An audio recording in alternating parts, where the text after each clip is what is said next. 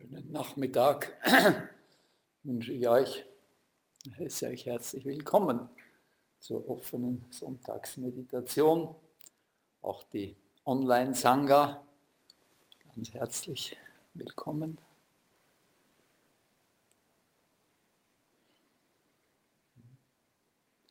Ähm, wir haben heute am Nachmittag den Geburtstag von der Schwester Theresia gefeiert und äh, da hat uns der Franz so ein fröhliches Stück auf der Flöte vorgespielt und ich habe ihn eingeladen, ob er nicht so freundlich wäre, äh, uns heute zur Einleitung auch ein kleines Stück vorzuspielen.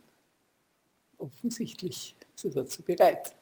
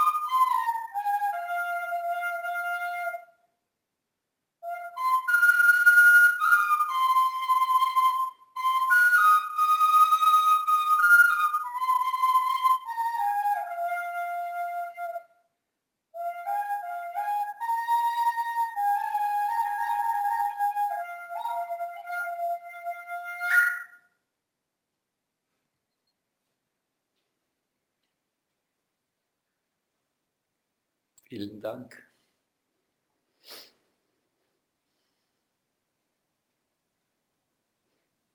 In einem tieferen Sinn ist damit das Wesentliche eigentlich schon gesagt und eigentlich besser gesagt, als wir es beschreiben können.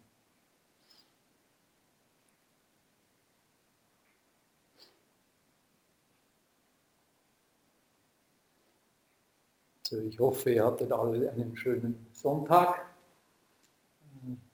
Viele Wanderer werden heute wahrscheinlich nicht vorbeigekommen sein. Es regnet die meiste Zeit. Die Natur ist dankbar, sie braucht es dringend. Der Garten explodiert auf der Fromatte. Und den Skitourengänger freut es auch noch. Oben gibt es immer noch schönen Pulverschnee.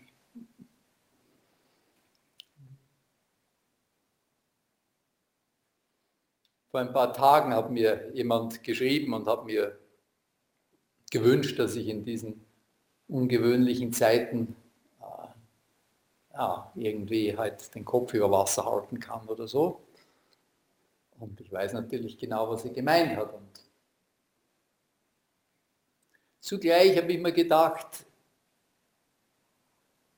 was sind denn gewöhnliche Zeiten eigentlich? Oder wir nehmen die Sachen für gewöhnlich, aber eigentlich ist gar nichts gewöhnlich. Oder gerade, das ist vielleicht eine der Krankheiten des Geistes, wenn wir erwachsen werden, dass wir die Dinge für normal, gegeben, gewöhnlich einstufen. Müssen wir natürlich bis zu einem gewissen Grad, damit wir funktionieren können in dieser Welt. Aber so ganz dürften wir nicht aus den Augen verlieren, dass wir in einer völlig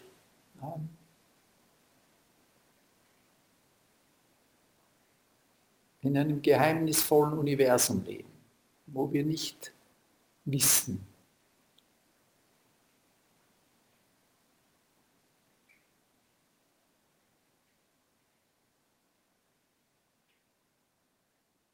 Oft komme ich mir vor, so, oder unser, unser, unsere Existenz als menschliche Wesen, die ein Bewusstsein haben, so wie eine Membrane, wie eine Membrane zwischen verschiedenen Welten.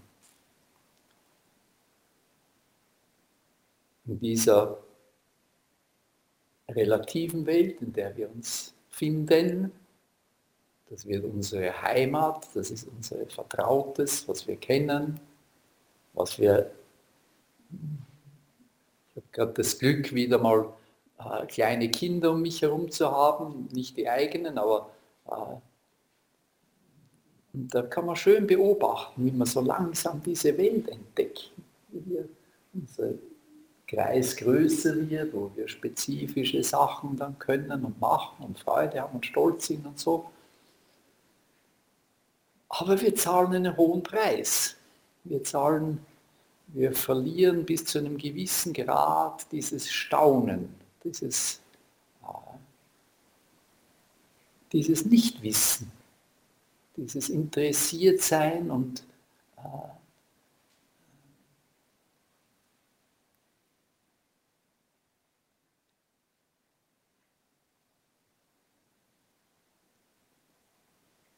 Und wir haben offensichtlich Zugang zu verschiedenen Welten. Das drückt sich ja auch aus in so, in so Gegensätzen. Unser Leben ist geprägt von, von Gegensätzen, die sich in, bis zu einem gewissen Grad sogar widersprechen. Das Offensichtlichste ist das Phänomen Innen und Außen, dass ich, dass ich offensichtlich ein Innenleben habe, zu dem außer mir niemand wirklich Zugang hat. Und dieses Innenleben ganz offensichtlich in einem intimen Austausch existiert mit einer sogenannten Außenwelt, wo wir Impulse kriegen, die wir auch beeinflussen mit, unseren, mit unserer Innenwelt.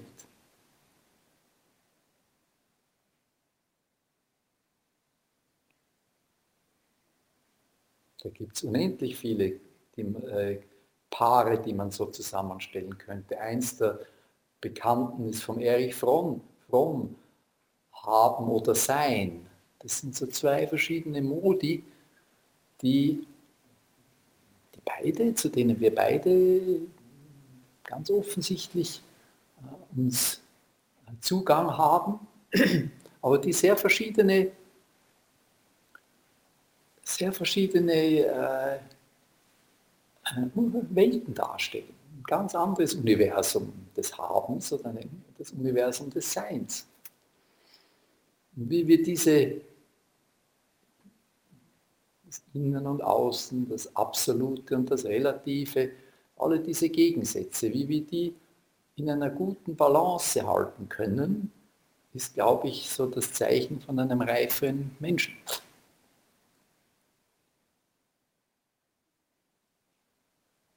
Und ich denke, das ist auch nicht eine gerade Linie. Manchmal ist man völlig im, im Haben ver, äh, verwurzelt oder und das ist okay. Und oft sind wir sehr im Sein, vergessen das Haben ganz, sehr im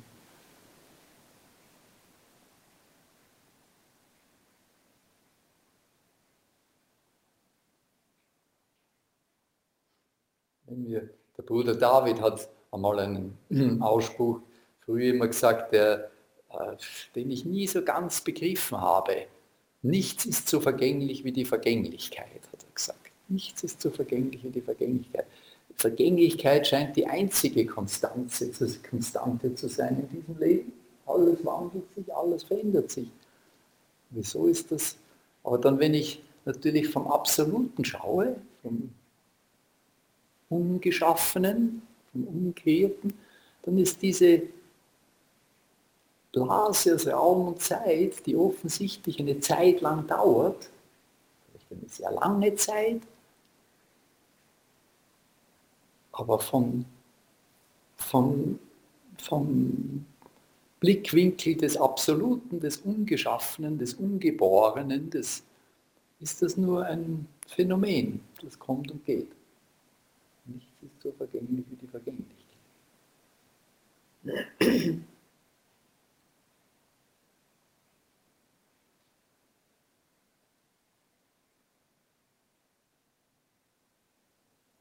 Und letztlich ist dieses Ungeschaffene, dieses Ungeborene, Bankei hat immer das Ungeborene, äh, das war für ihn so das, äh, das ist unsere Heimat. Dass der alles kommt, so auch wir. Und in der, der auch alles zurückkehrt, so auch wir irgendwo. Irgendwann, irgendwie.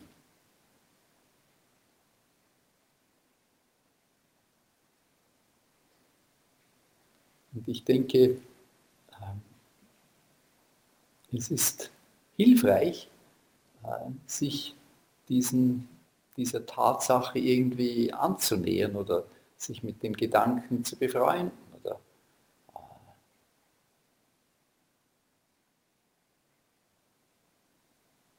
das ist unsere, letztlich unsere Heimat, unsere, unser Ursprung, von dem wir nicht genau wissen, was es ist und wie es ist. Nicht wissen. Und mit diesem Nichtwissen müssen wir uns irgendwie anfreunden. Rilke sagt in einem seiner Gedichte, denn was uns letztlich birgt, was uns letztlich trägt, ist unser Schutzlossein. Das ist letzt unterm Strich unsere Situation in diesem sind ausgesetzt unserem Leben und wir wissen es nicht. Im Moment ist gerade großes Ungewissheit und alle im Aufruhr, aber das ist natürlich viel tiefer. Auch wenn alles völlig geregelt und, äh, ist und kann jederzeit irgendetwas Unerwartetes passieren.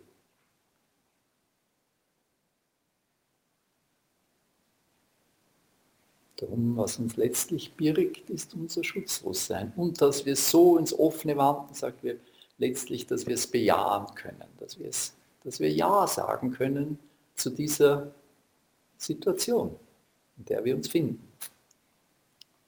Wir sind in ihr eh gleich, aber es, um ein, um ein äh, geborgenes Leben, um ein geschütztes Leben zu führen, müssen wir diese, dieses Ungeschütztheit anerkennen, akzeptieren.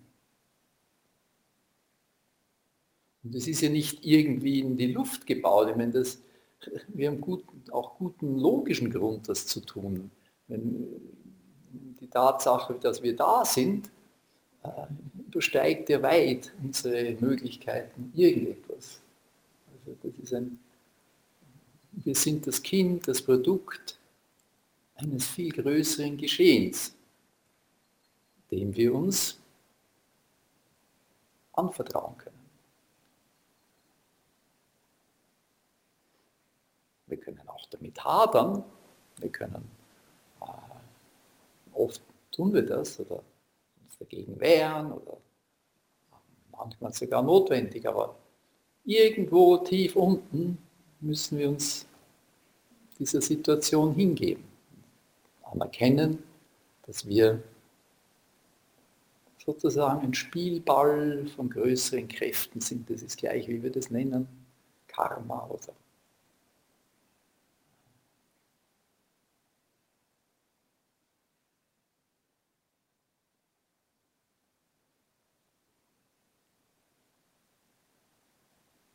Es ist nicht so, dass wir uns nicht auch bemühen müssen. Das müssen wir offensichtlich im Leben. Und durch dieses Bemühen spüren wir auch den Widerstand, auch wieder Rilke, und wandelt uns in jenes, dass wir kaum es ahnen sind. Wir aber spüren nur den Gegenwind.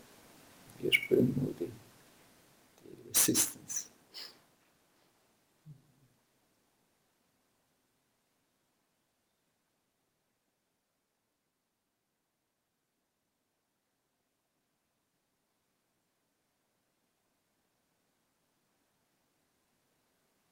Und dieses Sitzen, das wir hier kultivieren, sozusagen das Herzstück unserer ganzen Praxis ist dieses aufrechte, ruhige Sitzen, ohne Absicht,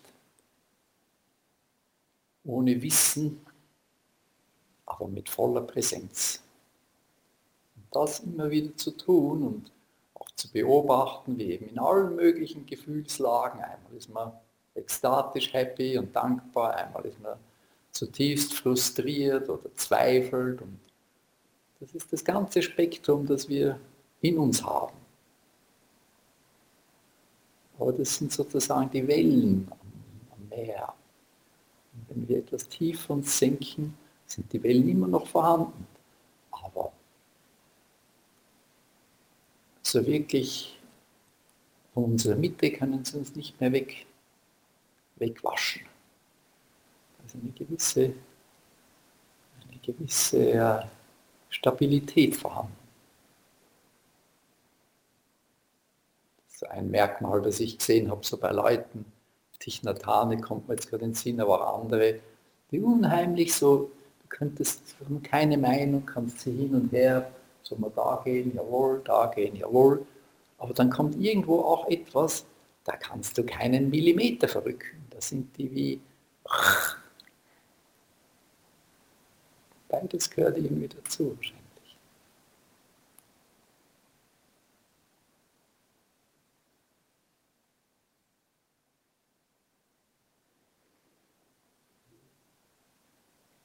Also jetzt werden wir eine halbe Stunde in, in Nichtwissen, in der aber in der Präsenz, im Nichtwollen, aufrecht.